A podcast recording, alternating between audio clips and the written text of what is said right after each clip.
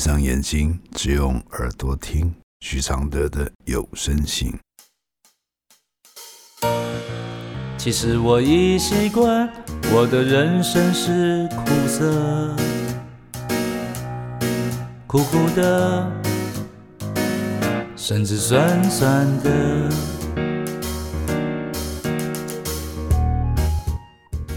第三十八封信，在幼儿园发生的性骚扰事件，连续几天有关性骚性侵的事件，为什么要那么多天？因为没有这些很不一样的案例，大家都会以为只有那几款，而且那几款可能都只限于大人的一个状态，甚至为了就是逃避这样的问题，因为没有证据嘛，所以大家就避而不谈，甚至呢故意忽略这些事件的可能性啊。以下这封信是关于发生在幼儿园的，所有家长一定要注意，这是一个地雷区，不是学校有监控器就可以了，因为会做这些事情的人，会对你的孩子做这些事情的人，可能都会避开这些监视器，甚至一旦发生这样的事情被抓到，园长第一时间。一定会保护自己，因为只要这个幼儿园有发生一个案例，他就要倒闭了。你想，那时候他会站在哪一方呢？这封来信是：我是幼儿园的员工，我们幼儿园有少见的男老师。目前这位男老师有配一位女助理老师，这位男老师的风评并不好，他有婚姻了。但有跟其他女老师有超过同事情谊的关系。现在这个男老师也开始对这位女助理老师下手了。女助理老师曾跟我抱怨男老师的不当言行举止，有言语的骚扰。在一次学校的活动中，女助理老师因为角色关系穿着露背，这个男老师趁他在整理教具时，靠近他的背。看着他的背，说好想扯掉他的衣服。女老师觉得不舒服，但没有理他。又有一次，这男老师故意抱着一个小女孩，隔着小孩用下体顶撞女老师。这时，女老师有出言制止。还有每天的午休，男老师会盯着睡着的女老师看她的身体。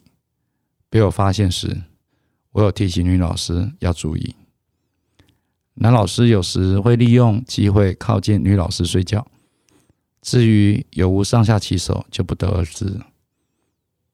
女老师曾说，这男老师对班上的女同学有不当的行为。我得知后，有请女老师多注意，也多注意自己的身体，别被侵犯了。但最近我发现，这位女助理老师。和老师的互动不一样了，女助理老师会开始袒护男老师了。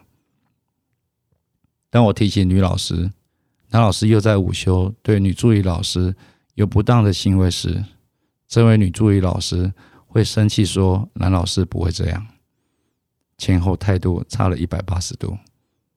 请问孤男寡女共处一室是会日日久生情吧？由当初的不舒服到现在的无视，这女老师的心态是怎么了？现在下班后，两人都不会准时走，都会待在教室里，也被其他老师看见过。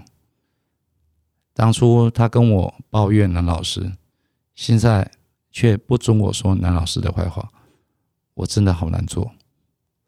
我是不是多管闲事？我该要再提醒女老师吗？两人都是有婚姻的。对了，女助理老师曾说，男老师跟她抱怨他的婚姻不美满，他不爱他老婆，他是被逼婚的。女助理老师会因为同情他而产生情愫了吗？男女之事我也不是很了解，只是觉得当初的被骚扰到目前的袒护反差蛮大的。我的回复是：这迟早要出事的，不用你费心，因为嫉妒会燃起大火。男老师和女助理老师的宫斗，男老师的恶行难改，连你都会看在眼里。如此大胆、习以为常、毫不谨慎，怎么不会出事呢？倒是要注意的是孩子的权益，在教室里乱搞的不一定只有情愫，慢慢胃口会越来越大，不只是大人。你要保持中立心态，怀着正念。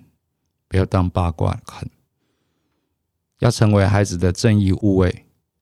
这个来信和中部某幼儿园的案例很像，女老师们争风吃醋，互相爆料，又互相袒护，情欲在这个幼儿园成了后宫的大戏码，连小孩子都遭殃，不用谁来侦探，他们自己就会捅出蜂窝。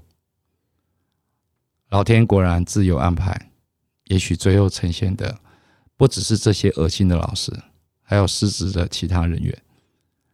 当然，这样的幼儿园是该停业的，因为他们往往发现后不会通报父母，只会暗中逼老师离职，让这些狼继续到别的幼儿园任教。谢谢曾伟恩支持这封信的录制。这封信来自二零一一年。其实我已习惯，我的快乐是黑的，圆圆的，甚至短短像一杯黑咖啡，不加糖的纯粹，总是一夜没睡，也能醒着书写。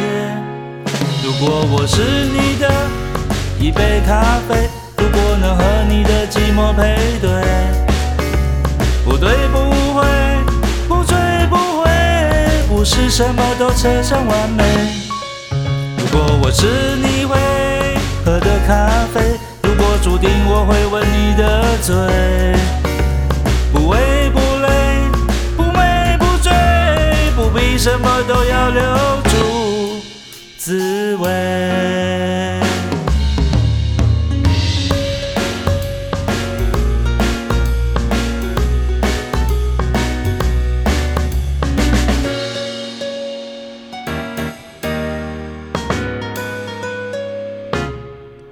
实我已习惯，我的。现在是你的，悄悄的。甚至冷冷的。其实我已习惯，我的。爱情是空的、虚幻的，甚至真实的，像一杯黑咖啡，不加糖的纯粹，总是一夜没睡。也能醒着书写。如果我是最后一杯咖啡，如果每一次的爱都是约，不言不怕，不喝不醉，不必什么都不能没睡。如果我是一杯新的咖啡，如果相遇可以。